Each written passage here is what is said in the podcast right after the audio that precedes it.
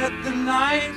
off, you'll get the chance to take the world apart and figure out how it works. Don't let Hello，大家好，您现在收听的是汤小电台小编聊汽车，我是汤姆。嗯，现在是周二，但是这期节目应该放出的时候是周五啊。今天我刚参加完这个上汽名爵 ZS 的预售价发布会啊，就是这个 MG ZS 啊，直接这个英文名儿，嗯，而且大家听着这个声音啊，可能还觉得音质不错，但是其实呢，比如不是拿这个呃麦克风录的，是拿录音笔录的。然后刚买了一个新的这个录音笔，是这个 Zoom 的 H1，然后试了试效果，其实已经从某种角度上已经可以媲美这一个麦克风了，啊，收音都是很干净的，然后降噪效果也不错。呃，以后呢，以后可以出出差啊，包括随时采访什么的，都可以用这个录音笔，确实能达到非常不错的效果，而且，呃，后期的剪辑啊什么的很多东西也是挺好的。嗯，行了，不说这个废话了，咱还是回到这个今天的主题上，啊，说一下这个 MGZS，嗯，这个其实想说，啊，上汽。有段时间了，因为最近这个上汽还是啊挺猛的，尤其是这个荣威这个 RX 五一出来，然后每月的月销量都是两万辆以上，啊，是一款爆款车型吧？按照现在最呃最这种大家惯常的用这个称称赞这个车销量很好，就是爆款车型。但是其实它这个同门的这个师哥 MZZ 嗯 GS 锐腾。其实同平台的这个车并没有什么特别好的销量，每月就几千辆啊，所以呢，这其实是一个挺让人觉得不可思议、挺值得让人玩味的事情。今天呢，就借着 MZZS 这个发布预售价的这个啊这么一个时间节点，然后整个来给大家梳理一下，聊聊这个上汽的这个啊两个自主品牌的这个产品线。嗯，其实不管是荣威也好，还是呃 MG 名爵也好，都不是上汽本身的品牌，都是英国的品牌。然后啊，MG 就是 Morris Garris 这个 MG 本身的英国品牌。然后这个荣威是脱身于原来的英国的罗孚。然后本身呢，这个 MG 呢是一个呃一九呃一零年啊这个。叫威廉·摩里斯的这个哥们儿，一个英国人，在牛津创办了这家工厂，然后经过呃几十年的发展吧，然后他成为一个在英国还是比较大的一个品牌。然后，但是后来呢，经营不善吧，在六八年的时候被英国这个利兰公司啊给收购了。然后到了，但是收购以后呢，并没有混得特别好。到两千年的时候，MG 跟这个罗孚俩人正式合并，合并完了以后呢。仍然销量不好，整个其实英国汽车的也都在没落。后来呢，在这个啊零五年的时候，南京汽车买了这个罗孚汽车的这个呃买买了这个 MG 罗孚汽车的呃这个发动机生产的许可权，然后呢成立了这个南京名爵。后来呢，上汽在二零零七年的时候把南京汽车又给买了，所以呢，这个 MG 跟荣威。罗孚这两个品牌都落在上汽旗下了，这个就是大概的这么一个故事。然后 MG 其实本身这个品牌是拥有着非常大的这种强这种运动基因的，然后包括其实在勒芒赛场上啊，还有它也造过一个叫做 MG EX 一八一的这么一个车，这是在一九五九年，然后的一个外形极其流线啊，大家可以查一下 MG EX 一百八十一，查一下这个汽车。是一个像水滴一样那种造型，非常像火箭车的这么一个造型的车。然后呢，它在当时一九五九年的时候就创造了四百一十公里每小时的这个时速的世界纪录。然后，但是这台车仅仅搭载了一个一点五升的发动机。所以啊，运动性啊，速度的这个追求其实是 MG 品牌一直所拥有的。但是呢，啊，但是到了上汽这儿呢，嗯，其实上汽还是想。啊，继续做这个，然后呢，在哦，我记得是前年吧，不是前年就是去年啊，呃，不是，应该是一五年年初、一四年年底的时候推出了这个 M D G S，啊，这可以说是啊，名爵的这个算是一个叫做呃翻身之作吧，还是啊一个这个叫叫做就是真正立名的，因为之前的 MG 六也好啊什么，MG GT 啊、MG 三啊什么的都是啊算是转型期的这些作品，不是啊就是经过收购啊、并购什么的，就是这种阵痛。然后 MG GS 呢是第一个，就是啊上汽也是有了。通过跟通用的合作，通过和大众的合作，有了很殷实的这个家底儿，他有钱去给 MG 去做研发了，去做一些自己想做的事儿了。然后呢，这款车当时啊主张的是八秒破百，然后确实那个 2.0T 发动机呢啊在当时那个八秒破百的成绩确实是很不错，但是嗯放在2017年的年初，2016年的时候，其实八秒破百已经不是什么。特别了不起事儿了，呃，现在很多很多的车都能达到这样的数据。之前呢，我也开过这个名爵这呃锐腾这款车，呃，确实在加速方面做的还是比较出色的，啊，确实是八秒破百。但是呢，它本身啊也是有一些问题。你首先就是说这个设计，呃，我个人觉得这款车的外观我不是特别能接受。啊，也许你说这是英伦范儿啊，这是名爵的这个家族设计，但是我还是就是第一眼看到这个车的外观，啊，我不是特别能接受。就是你可以说这辆车的外观设计有设计感，确实是非常的让人过目难忘。但是呢，嗯，我个人的审美观念并不认为这辆车好看。而嗯，上汽虽然把名爵已经完全纳入了自己的旗下，但是其实，呃，它的整个的设计团队还是有一部分是在英国伯明翰的。它的设计团队应该是大概一共是两百人左右，其中有一百五十人是在上海的总部，剩下的不到五十名的人是在英国伯明翰。等于它是呃中英两个设计团队相互扶持、相互合作啊，去设计这些汽车。嗯，这是关于外观方面。第二个呢，就是这个变速箱，啊，反应的确实比较迟钝，比较慢。然后这个，啊，也是通用的变速箱的这个，呃，毛病吧。因为这个车如果，呃，没有猜错的话，应该是老的这个，呃，别克的这个君威啊，GS 上的，应该应该是那一款发动机，因为那款发动机被。上汽集团大量的用在自己的啊一些自主品牌的，比如大通 G 十上的 2.0T，好像就是那款发动机。然后这款这个 GS 的上面应该也是这款发动机。嗯嗯，其实它的这个搭载的 1.5T 的这个发动机呢，其实就是原来昂科威上的那款 1.5T 配七速双离合，呃。但是 M G D S 呢，刚开始的时候确实还是市场销量还可以吧？我记得当时好像最高的时候冲到过五六千辆、七八千辆，大概是那么一个量级。然后马路上呢也是时不时可以呃看到这个车啊。对了，哈，这个车有一个最大的我驾驶上最大的问题就是这个呃刹车调的太敏感了，太神经质了。嗯，大概可能踩上五分之一或者八分之一的时候，然后这个车就很重的去点下一下头，所以你开着的时候。很难受，这个驾驶的品质感很差，所以我觉得，啊，作为一个家用车来说，一个代步工具来说，啊，应该整个刹车的前四分之一啊，大大概是这个，每个人不一样，四分之一、五分之一，这样是几乎是虚位的。然后你带一下这样的刹车，只是有很缓的这种制动的效果，而它那个踩人踩下五分之一或者四分之一的力度，就相当于很多的车踩下三分之一。或者一半的这种力度就很神经质，你开起来会很难受，很难受的。啊，嗯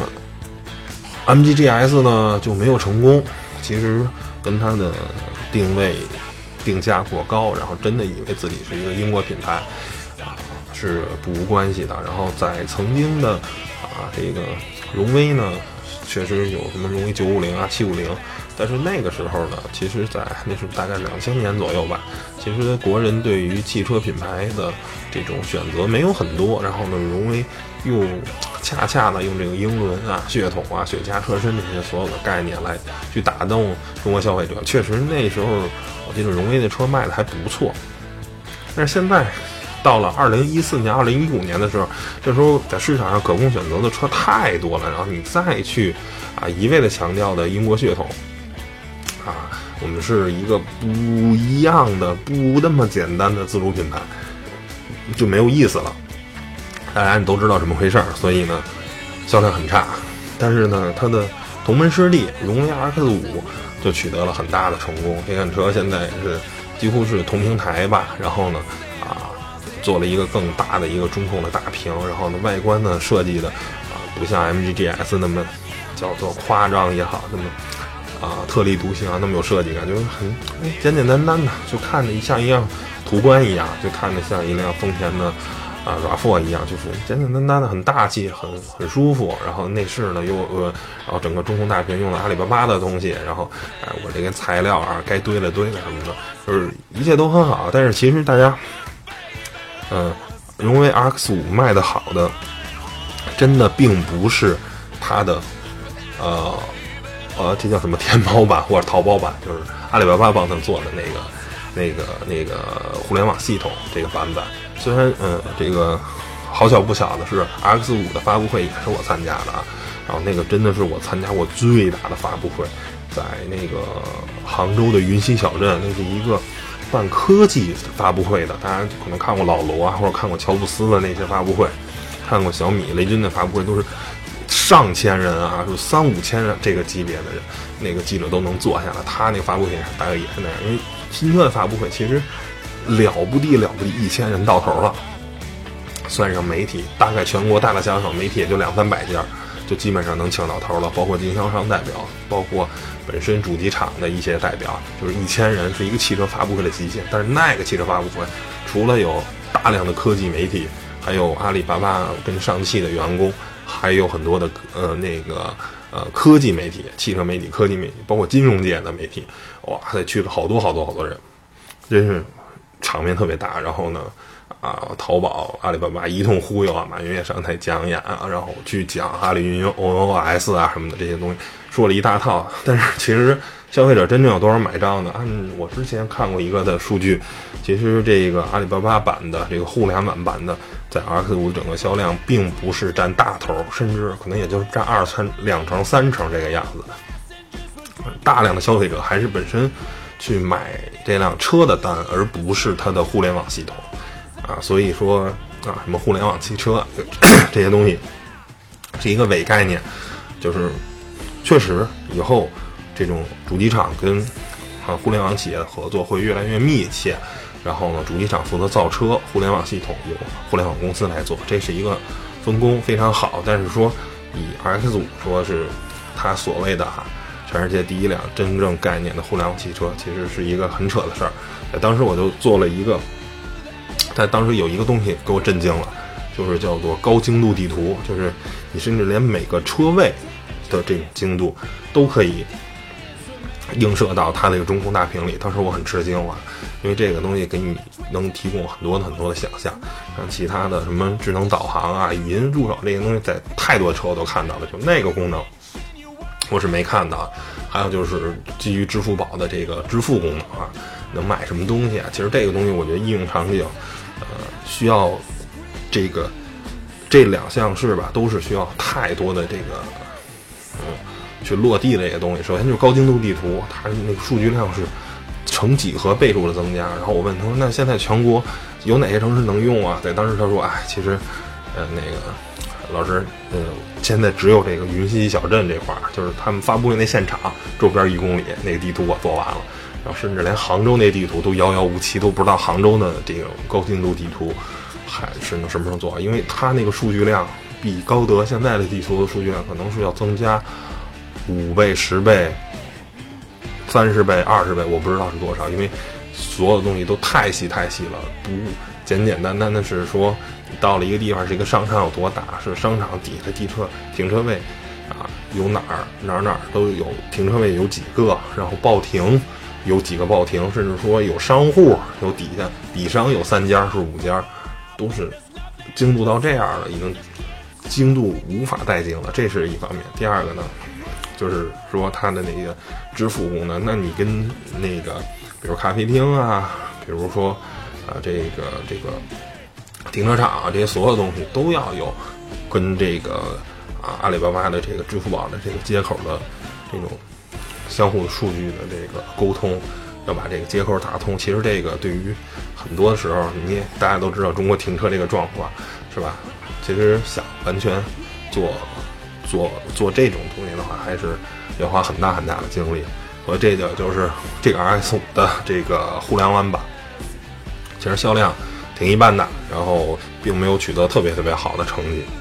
然后，但是呢，它本身车做的是在一个基准的水平线上，所以它卖的还是很好，还是爆款。然后现在就说到了咱们这个今天的主角 MGZS 啊，这个车是啊今年呃去年的广州车展时候嗯亮相的。啊，当时这个内饰还没有做好，玻璃是贴着黑膜，然后不能打开车门的。然后现在呢，是完全是都已经做出来了啊，完整版，然后并且公布了，在今天公布了这个预售价，上它的叫什么战神版，其实就是 1.0T 的涡轮增压的三缸发动机配 6AT 的这么一个变速箱组合的顶配版。整整个这车系里最贵的卖十一万九千八，然后就是呃就说十二万块钱吧，然后整个车系呢呢这么看来的话，大概应该是八万到十二万这么一个之间，或者说是七万吧，我觉得可能会有四万到五万的这么一个啊大概价格区间。其实这个车的车身尺寸方面还是比较有亮点的，然后它的车身的长度是四三一四，宽度呢是幺八零九。高度是幺六五二，轴距是二五八五。然后相比一些自主品牌的这个竞争对手，比如说哈弗 H 二 S 啊，或者什么比亚迪元呀，包括跟什么吉利的那个帝豪 GS 啊相比，其实还是有一些啊优势的。包括其实跟这个合资品牌的，大概可能价位差不多的，就是缤智啊、XRV 啊什么这些比，其实它还是尺寸上面还是还是可以的啊，并不落后别人。然后呢，内饰呃外观呢，我觉得是这辆车，呃最大的一个改变。我这辆车的外观我最接受不了就是它那个大嘴，啊，因为现在这个好像每个厂商都愿意把嘴做的特别大，奥迪啊什么的那些新的这个 A 四啊什么的，都包括那个 Q 七啊，还有那 Q 八的概念车，都把这个嘴做的特别特别大。但是我其实个人并不是一个特别觉得这个。嘴要设计这么大的一个感觉，我觉得现在嘴设计太大了，其他方面都是就小车还是很精致、很漂亮的。然后内饰方面呢，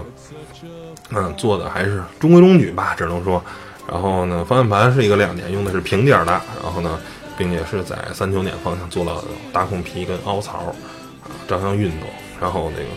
说是这个中央这个八寸大屏啊，没有像 R X 五那样用一个。跟特斯拉那个级别似的，巨大的一个屏幕没有，就是一个八寸的，像 iPad mini 的一样的这么一个屏幕。然后据说是 RX 五啊，这些互联网的这些东西，最后这些互联网的功能都会下放到这个这个车里。它也官方的宣称呢，也是啊，这辆车叫做呃年轻人的首款啊互联网智能 SUV，大概是那么个名儿。呃，我觉得这款车，呃，我先泼一盆冷水。我从目前得到的这个价格来看啊，我并不是特别看好这辆车的未来，因为啊，MG 犯了，名爵犯了跟 MG GS 一样的错误，就是它太高调了，它太把这辆车当回事儿了，就是有点儿。就自我感觉太良好了，然后发布会呢，我为什么这么说？就是呃，一是价格方面啊，价格方面略微的有一些贵，然后呢，这个呃一会儿再说，分析一下为什么它贵。先说一下发布会，就发布会呢，在上海的这个上海文化广场吧，还是文化中心举办啊？这个没什么，就是大家很多的时候厂商都找这样的地方嘛。然后呢，但是呢，都有谁来了呢？然后首先找了呃几个这个叫什么来着？呃，跳芭蕾舞的演员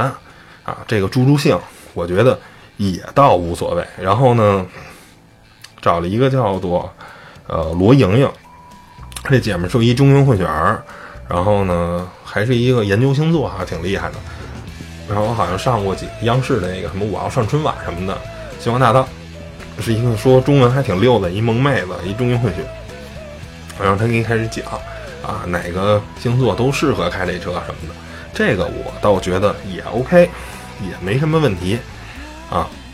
然后呢，嗯，就是他这个所有在介绍车这方面呢，就是传统的这种发布会啊，是用这个呃这个叫什么来着？企业的高管、设计总监呀、工程师总呃那个产品呃不是那个那个那个研发总监啊这些人，哎来上台讲。然后他这个呢呃没有，我就直接用这些借第三方之口。然后呢后来那节目呢是一个歌舞剧，然后就是那个在这个利用这个黑衣人嘛，然后把那种特效道具做出来，然后里头还弄了什么这个八神，玄黄里的八神，还弄那跑跑卡丁车，就一些元素啊，这个也都。还可以，我最让我接受不了的是什么呀？他找了三个这个上海上港的这个球员来，一个是谁呢？就是现在这个咱本土球员里进球最多的吴磊，五球王。然后呢是这个第二个是这个新引进来的，这个奥斯卡哥们儿好像花了六千万呃欧元给引进来了。然后最后呢是那个呃。这个这个这个新签下来的主教练，那个叫博斯腾啊，博博阿斯，博阿斯，这仨呢，其实因为啊，上海上港确实是上汽这个赞助了，但是呢，就是整个往这个就是这格调就开始往高了走，就从这儿就能看出来，这个往高了走的，然后包括后面还有那个呃，这叫什么来着？这个交响乐团的这个演出，就是又把。就是从这个整个发布会的感觉，就是感觉又把 MG 这个英伦范儿这套东西给拿过来了。就是因为现在在荣威上，其实你能看不到说所谓英伦范儿这东西，我全不聊，我就是实惠、好、大，哎，就是给你感觉我们是走这个这个线路的。然后呢，但是在 MG 这儿呢，就是嗯，可能也是普。品牌这种定位的差异化吧，要不然如果两个都差不多的话，那可能就，是吧？上汽自己觉得不合适，然后呢就开始把 MG 又开始走英伦范儿，啊，走有个性有什么呢？虽然它外观已经改的相对来说不像那个瑞腾那么的有设计感了，引号的，但是，但是，但是，你盲目的去走这个。个性，然后呢？但是其实他拿的产品力怎么样呢？我就说为什么这个十十二万块钱这个价格，我个人觉得有一些贵。嗯，就是十二万块钱这个车，你是搭载的什么变速箱呢？是六 AT 变速箱，搭载的什么发动机呢？一个一点零 T 的三缸发动机。那这个同样的，一点零 T 的三缸发动机，福特的翼博上也有。然后呢，大概呢也卖个十二三万，我没记错的话，就跟它价格可能正负不差个一两万块钱。那确实是啊，可能在配置方面啊，ZS 要高于一波，但是在品牌的附加值上，那福特这个品牌的价值跟你名爵啊，大家现在已经完全对名爵没有任何的英伦化，对这些东西的好感已经完全没有了，荡然无存了。你再拿英伦范儿这些东西去忽悠人是没有用的，所以就单从这方面，我个人觉得这个车的这个价格十二万并不便宜。虽然这个级别车大多数人可能呃顶天窗的也会点到十一万，说十二万，但是我觉得你作为一个新进来者啊，而且你还是搭载一个一点零 T 的三缸发动机，这个东西说出来是不好听的，因为人家要不然就自然吸气发动机。啊，要不然就是像吉利那种一点三 T 的发动机，然后呢，这个呃，比亚迪元哈是一点五 T 的，然后我看一下哈弗 H 二 S 是什么呀？啊，好像也是也是一点五 T 的。那所有的你的竞争对手都用四缸的一点五 T，然后你用一个三缸的一点零 T，啊，你首先比人少一个缸，是吧？在现在啊，能多买一个缸。那就是很值得庆幸的啊。第二个呢，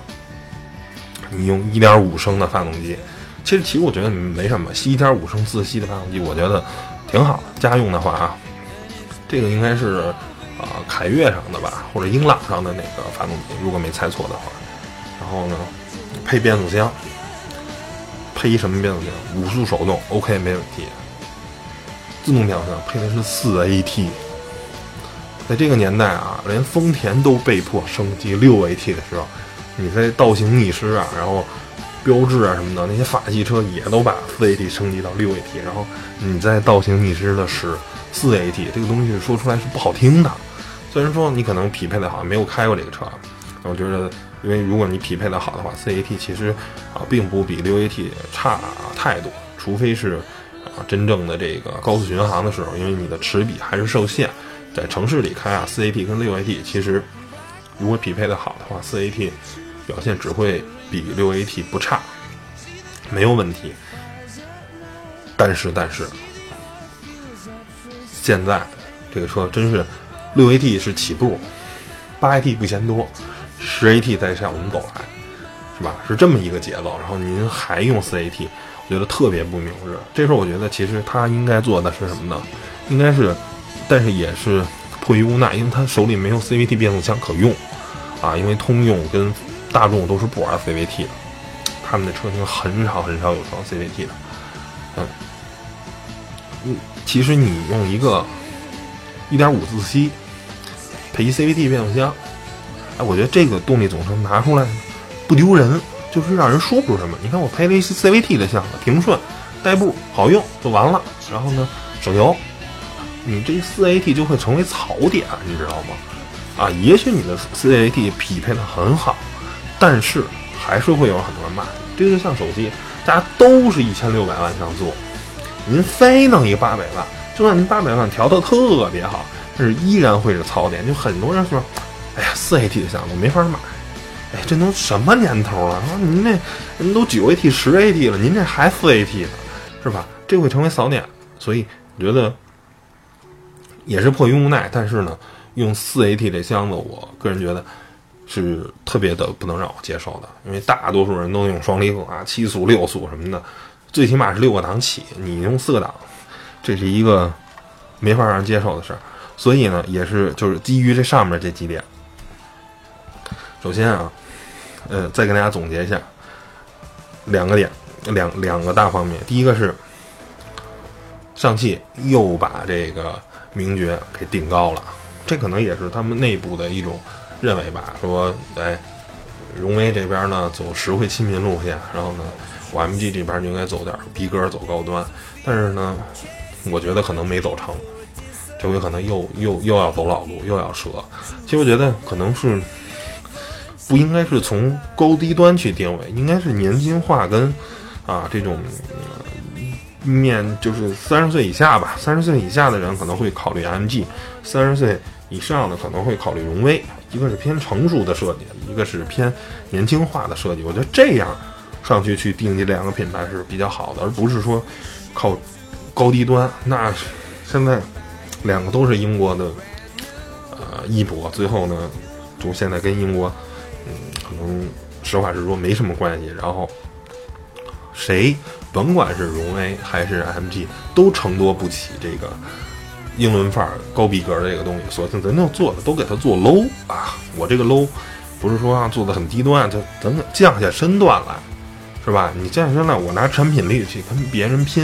也谈不上谈上。等时机成熟了，我再创一个高端品牌也不是不可以。但是现在呢，先把这两个品牌成功下去。你看看这边荣威，人家本身轿车就销量很好，然后呢？现在还有 RS 五这个爆款，那你现在 MG 这边呢 实在是没有太拿得出手的产品，然后这个 ZS 呢是寄予厚望，寄予厚望呢没关系，咱产品力行也行。这刚才我说了，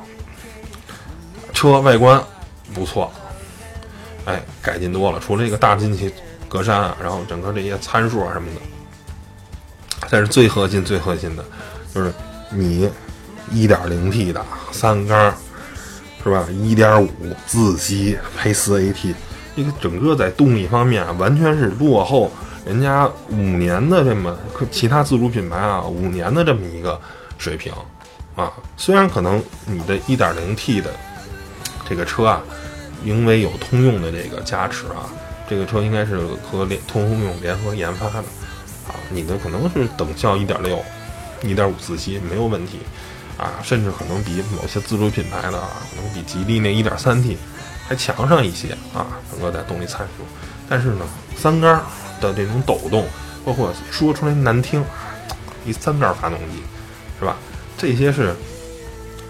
先天的，绝对没办法更改的。人整个这套动力总成。搭载的是非常非常的失败，就我觉得也会，MG GS 未来的路也会因为这个整个动力总成的这个搭载的这个有问题，然后会影响它整个的这个销量。反正我觉得大多数年轻人，我个人是认为没办法接受这个，这这这个说出来这么不好听，而且呢，还有一个问题就是来自于你内部的压力。你看，RX 五，你花个十二三万，就是像它那一点零 T 的啊，三缸配上六 AT，我都可以买到 RX 五的一点五 T 配七速双离合了。虽然呃那个发动机是非常高效，动力也够，而且这个这套动力总成放在现在荣威最新的 i 六上，已经可以达到五八秒内破百的速度了。其实潜质非常好，但是它那个七速双离合变速箱。啊，不太好，呃，顿挫，然后呢，换挡逻辑也傻，但是总体来说啊，这套动力总成还是拿得出手的，跟大众的啊，1.4T 配七速 DSG 啊，七速双离合没法比，但是就是纵观整个的这个其他的双离合变速箱，其实这个变速箱就是正常水平，因为大众的双离合是做的最好的，其他呢，大家都做的都不怎么样。它还是通用这套，还是相对来说还是可以的，还还是可大家可以拼的。那我同样花十二三十二三万的价格，我就能买到 X 五，我为什么要买一个一点零 T 的三缸呢？你 MG 的品牌附加值又不像福特，是吧？人家一博卖个十二三万，我可以理解，你也卖个十二万，凭什么呀？所以我觉得，嗯，从以上这个几点，我这么看，MG 可能要走。MG GS 可能要走 MG GS 锐腾的老路了，我不是特别看好的这个销量。然后这个车应该是在三月三号吧，会正式上市。然后希望啊，呃，这个预售价只是预售价，价格价格应该有惊喜。如果没有惊喜的话啊，还这样的话，我实话实说，不是特别看好这辆车未来的啊前途。那行吧。那本期节目就到这儿，谢谢大家收听了，拜拜拜拜拜拜。